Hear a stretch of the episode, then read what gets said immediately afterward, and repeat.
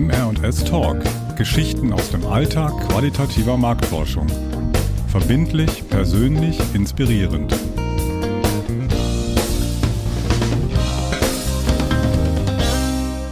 Herzlich willkommen zu unserer ersten kleinen Jubiläumsausgabe von MR&S Talk.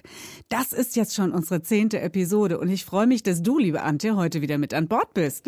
Ja, hallo Petra, hallo liebe Hörerinnen und Hörer. Ja, Dirk hat mich ja in der letzten Episode wirklich mehr als würdig vertreten, aber ich freue mich natürlich auch, dass ich heute wieder mit dabei bin. Wir haben uns heute vorgenommen, mal über die künstliche Intelligenz in der qualitativen Marktforschung zu sprechen. Richtig. Das Thema KI ist natürlich insgesamt ein großes Thema Thema und ein breites Thema und wir haben dann überlegt, wir greifen uns mal ein Tool heraus, mhm. ja, und nehmen es mal ein bisschen unter die Lupe. Und da sprechen wir natürlich von ChatGPT. Gefühlt ist das ja derzeit so in aller Munde. Jeder spielt damit rum.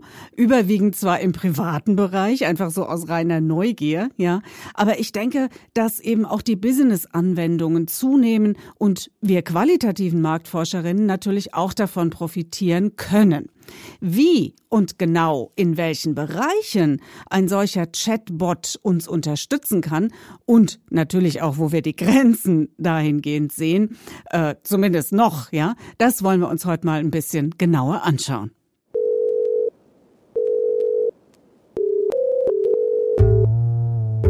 Fünf Fragen an unseren aktuellen Lieblingsmenschen. Und wir erklären ChatGPT damit einfach mal zum Lieblingsmenschen dieser Episode und lassen den Chatbot selbst sprechen.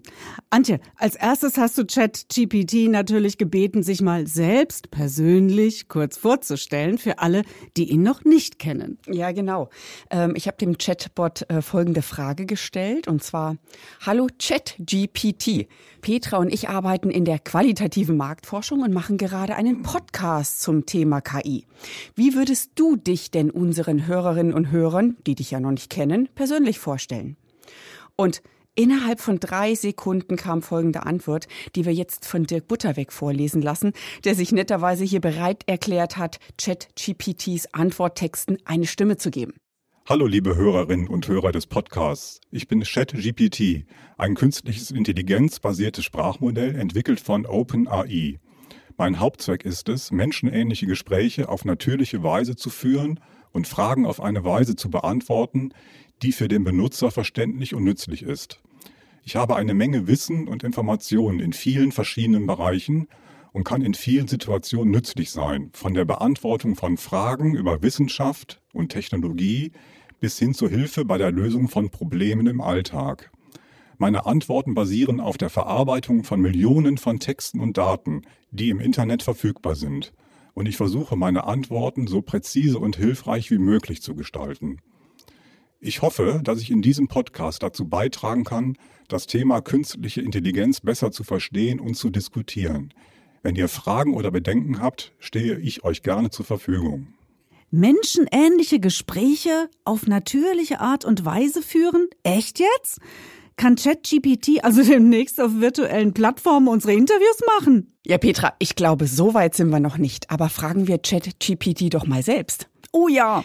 Lieber ChatGPT, wenn du sagst, du bist ein Computerprogramm, das darauf ausgelegt ist, menschenähnliche Konversationen zu führen, heißt das, du kannst auch ein qualitatives Marktforschungsinterview führen? Als sprachlicher Modelltrainer wurde ich zwar darauf trainiert, menschenähnliche Konversationen zu führen, jedoch gibt es einige Einschränkungen in Bezug auf die Durchführung von qualitativen Marktforschungsinterviews. Na, auf diese Einschränkungen bin ich ja wirklich mal gespannt jetzt. Zum einen bin ich ein Computerprogramm und daher nicht in der Lage, tatsächlich mit Menschen zu interagieren oder Interviews durchzuführen. Stattdessen antworte ich auf Fragen und Anweisungen, die von einem Benutzer eingegeben werden. Okay, und was ist das andere? Zum anderen gibt es bei der Durchführung von qualitativen Marktforschungsinterviews viele subtile Faktoren zu beachten, die die Qualität der Antworten und die Genauigkeit der Ergebnisse beeinflussen können. Ein wichtiger Faktor ist beispielsweise die Art und Weise, wie Fragen gestellt werden, um eine klare und verständliche Antwort zu erhalten.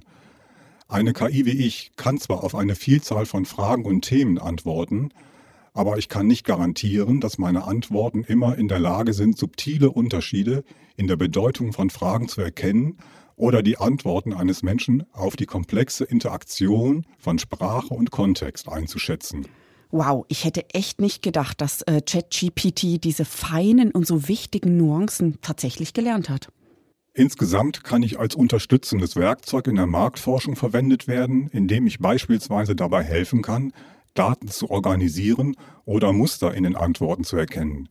Jedoch sollte die eigentliche Durchführung von qualitativen Marktforschungsinterviews immer von einem qualifizierten und erfahrenen Forscher durchgeführt werden. Puh, also wir werden nicht gleich arbeitslos durch künstliche Intelligenz.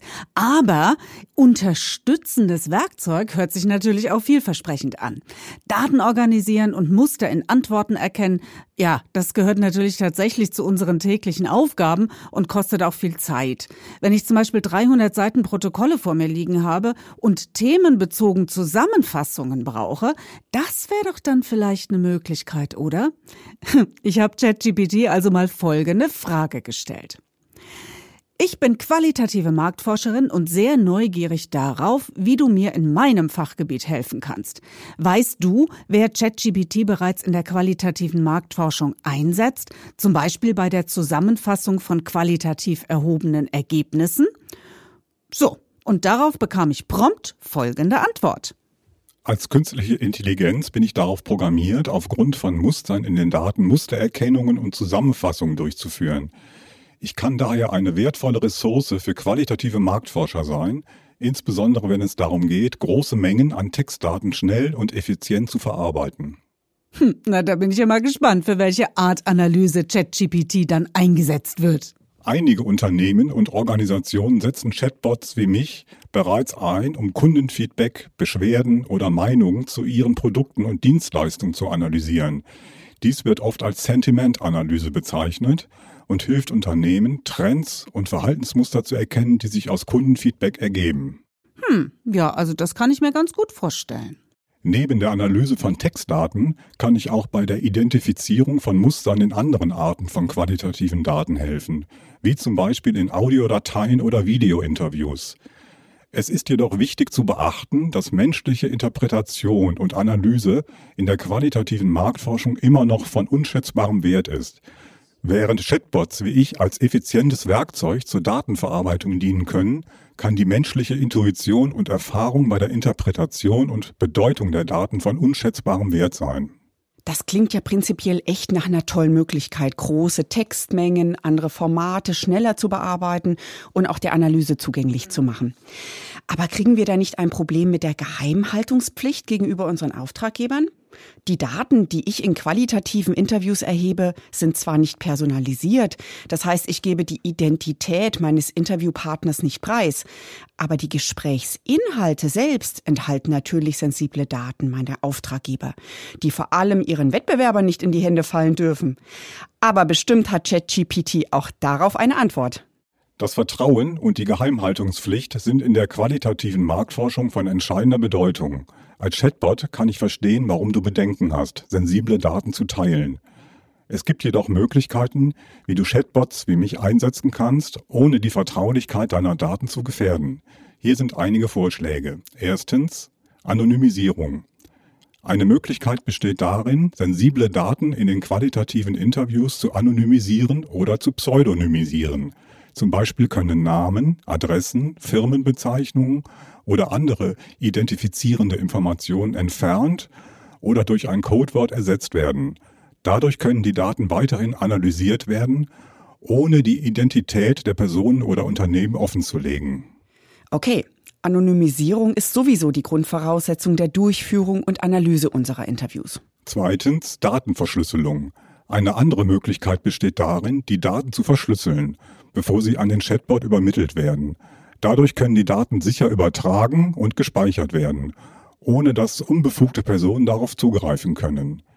Drittens Vertraulichkeitsvereinbarungen. Es ist wichtig, sicherzustellen, dass der Chatbot-Anbieter Vertraulichkeitsvereinbarungen hat und sich an strenge Datenschutzrichtlinien hält. Stellen Sie sicher, dass alle Parteien eine Vertraulichkeitsvereinbarung unterzeichnen, bevor die Daten ausgetauscht werden.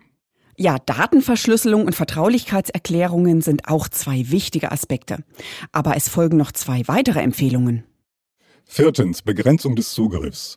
Begrenzen Sie den Zugriff auf die Daten, indem Sie nur denjenigen Zugriff gewähren, die an der Analyse beteiligt sind. Begrenzen Sie den Zugriff auf die Daten auf Personen, die eine entsprechende Geheimhaltungspflicht unterzeichnet haben. Fünftens. Expertenwissen. Schließlich sollten Sie die Analyseergebnisse, die von einem Chatbot wie mir geliefert werden, immer von erfahrenen qualitativen Marktforschern überprüfen lassen.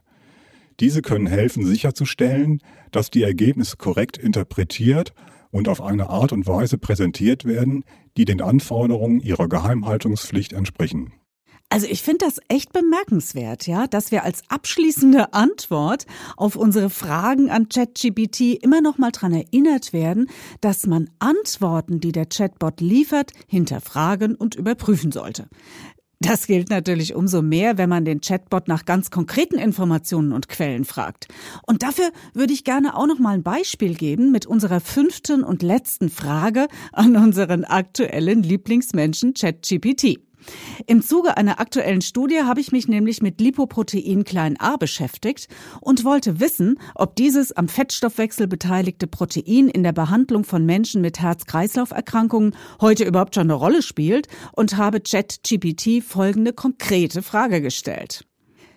Lieber ChatGPT, welche Bedeutung hat Lipoprotein A, meist LP klein a abgekürzt, heute denn bereits bei der Behandlung von atherosklerotischen kardiovaskulären Erkrankungen? Und weißt du auch, welche klinischen Studien bereits in der Pipeline der forschenden pharmazeutischen Unternehmen sind? Und ChatGPT hat wie folgt geantwortet. Lipoprotein a, kurz LP a, ist ein Lipoprotein, das aus einem Apolipoprotein a-Molekül und einer Lipidkomponente besteht. Es wird von der Leber produziert und kann im Blut in hohen Konzentrationen vorkommen. LP-a ist mit einem erhöhten Risiko für kardiovaskuläre Erkrankungen wie Atherosklerose und Herzinfarkt verbunden. Wow, interessant. Also zuerst gibt uns ChatGPT eine Definition, was dieses LP-a überhaupt ist, ehe dann die Bedeutung bei atherosklerotischen kardiovaskulären Erkrankungen erklärt wird. Hören wir mal weiter zu. In der Behandlung von atherosklerotischen kardiovaskulären Erkrankungen hat LP-a bisher keine spezifischen Behandlungsoptionen. Stattdessen konzentriert sich die Behandlung in der Regel auf die Kontrolle anderer Risikofaktoren wie Bluthochdruck, Diabetes und Cholesterin. Allerdings gibt es aktuell einige klinische Studien, die untersuchen, ob bestimmte Medikamente zur Senkung von LP-a auch das Risiko für kardiovaskuläre Erkrankungen reduzieren können. Wow, okay. Und welche klinischen Studien kennt ChatGPT da schon konkret? Zum Beispiel hat ein Medikament namens Inclisiran in einer klinischen Studie namens Orion 10 gezeigt, dass es das Risiko für Herz-Kreislauf-Erkrankungen signifikant senken kann indem es die Konzentration von LP-a im Blut reduziert.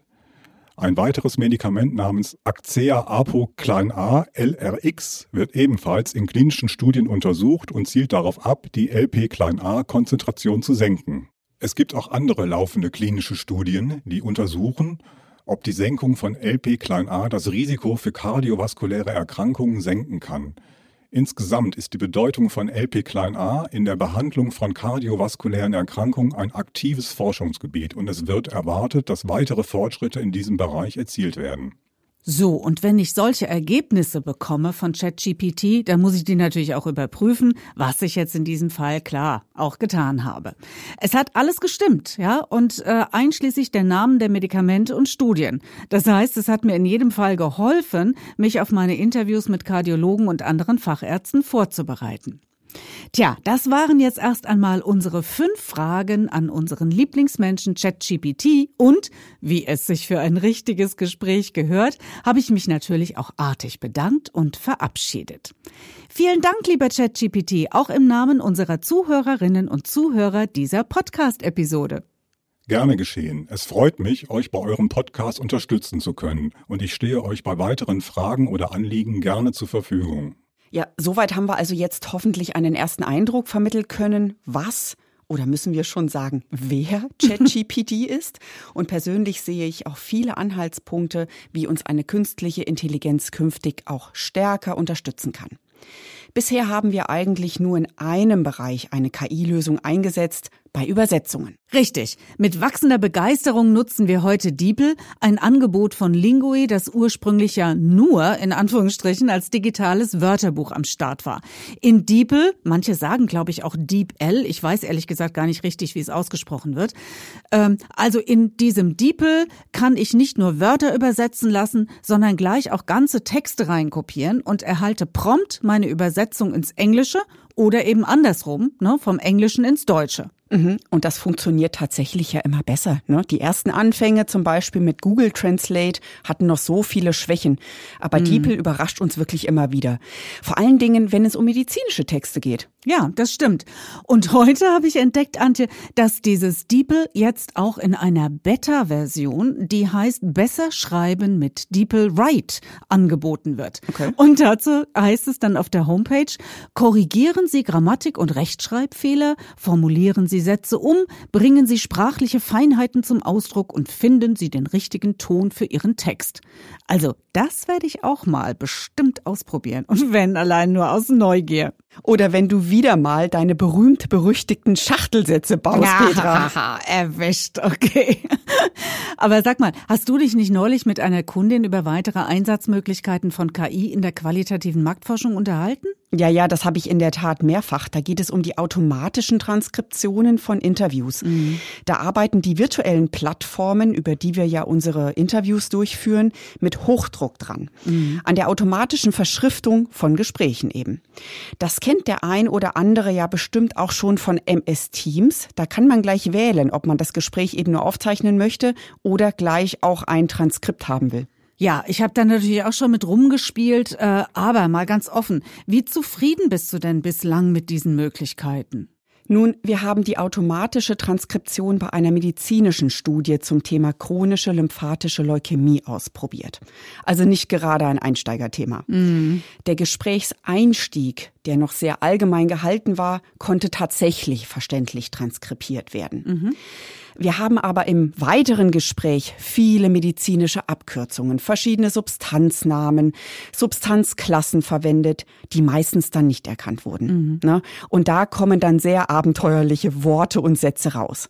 Also bei diesem Projekt hätte ich bestimmt für jede Transkription mal mindestens 30 bis 45 Minuten nachträglich an diesen Transkripten arbeiten müssen, um sie nachträglich richtig verständlich bearbeiten mhm. zu können. Mhm. Und ich finde, dass diese Zeit in Investition sich dann oft einfach nicht lohnt. Ne? Schließlich brauchen wir auch nicht jedes Wort und nicht jeden Satz, nicht alles, jede kleinste Silbe ist tatsächlich dann ergebnisrelevant. Und da sind die Protokolle, die wir von unseren professionellen medizinischen Schreibdiensten bekommen, natürlich für uns ein Riesenvorteil. Ja, absolut. Und der Softwareanbieter hat auch bestätigt, dass die meisten automatischen Transkripte wirklich erst bearbeitet und dann heruntergeladen werden sollten, um überhaupt damit arbeiten zu können.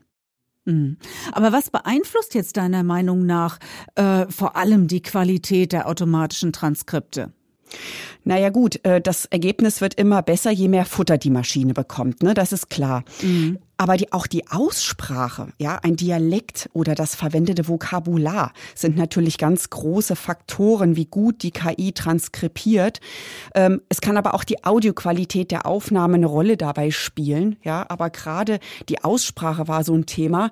Wir hatten manche Ärzte, da konnte man BTK-Inhibitoren wunderbar lesen in den Transkriptionen. Mhm, mhm, Bei anderen kamen ganz verschiedene abenteuerliche Worte raus. Mhm. Ja, genau. Und dann musst du natürlich hinterher dann gucken, was hat er da wirklich gesagt? Das heißt, die Moderatorin ist eigentlich dann gezwungen, diese ganze Fleißarbeit nachträglich mit den Transkripten zu leisten. Mhm. Und äh, also die Zeit stecke ich ehrlich gesagt dann lieber in eine vernünftige Auswertung und Analyse, oder? Absolut. Unsere aktuelle Zahl ist heute noch einmal die 40. Wie in der Episode zum Thema Auswertung ja bereits erwähnt, haben unsere Ergebnisberichte im Schnitt etwa so viele Folien, mhm. ja? Und du weißt, liebe Antje, dass ich insgeheim von einer Chartmaschine träume, die mir nicht nur Texte übersetzt oder zusammenfasst, sondern gleich in schönen Folien mit Bildchen und allem drum und dran ausspuckt. Krieg ich die jetzt? Macht das zukünftig Chat, GPT und Co?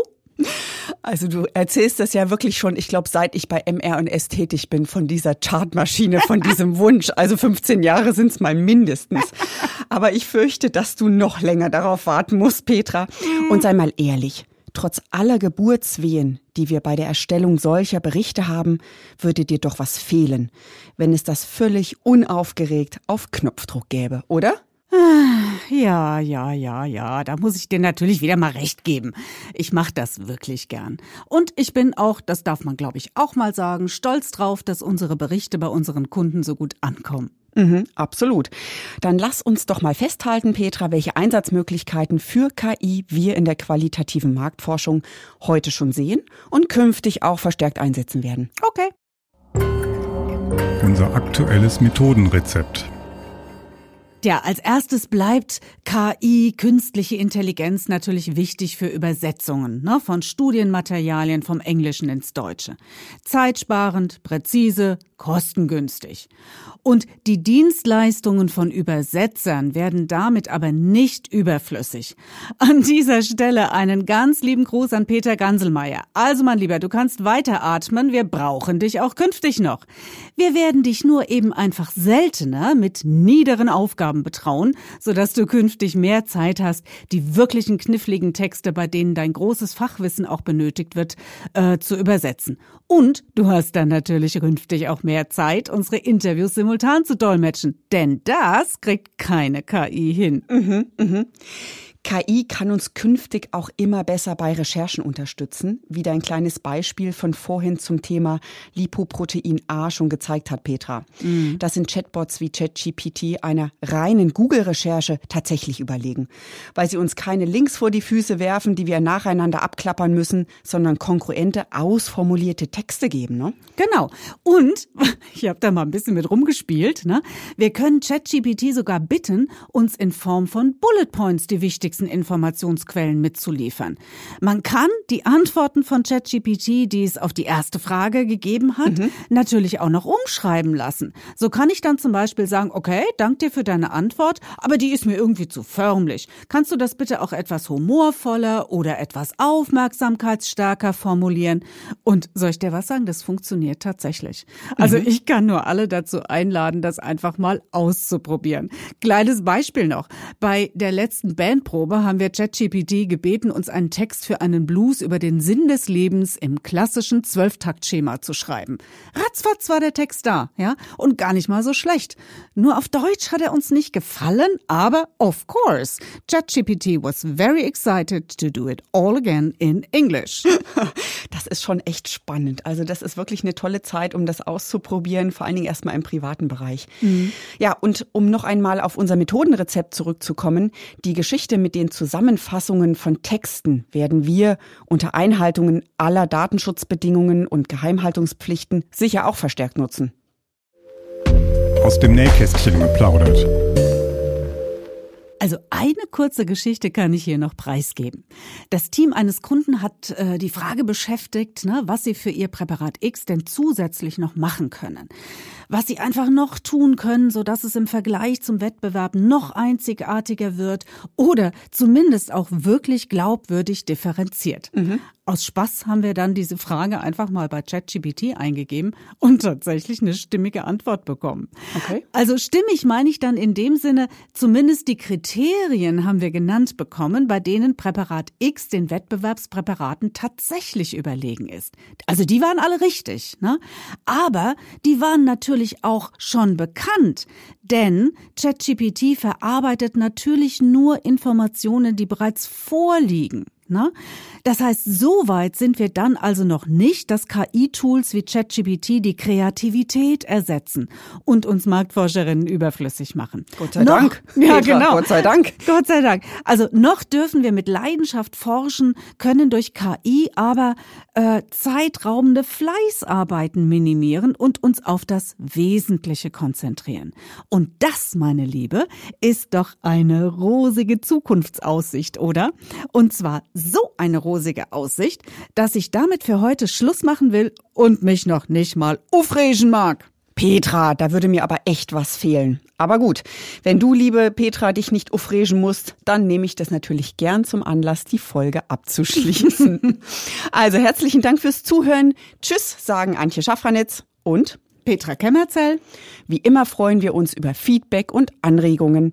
Links mit weiterführenden Informationen zu unserem heutigen Thema packen wir in die Show Notes, wo Sie auch einen Link zu mRNS finden und natürlich unsere E-Mail-Adresse, wo wir Ihre Glückwünsche zum ersten Mini-Jubiläum mit zehn Folgen mRNS Talk sehr gerne entgegennehmen. und ausdrücklich bedanken möchte ich mich bei dir, lieber Dirk, dass du bereit warst, deine wunderbare Stimme nicht nur in unseren Jingles erklingen zu lassen, sondern sie sogar ChatGPT geliehen hast. Ich bin sicher, der Chatbot fühlt sich genauso geehrt. Sehr gerne doch. Hat Spaß gemacht. Das war unsere heutige Episode von MR&S Talk. Geschichten aus dem Alltag qualitativer Marktforschung. Verbindlich, persönlich, inspirierend.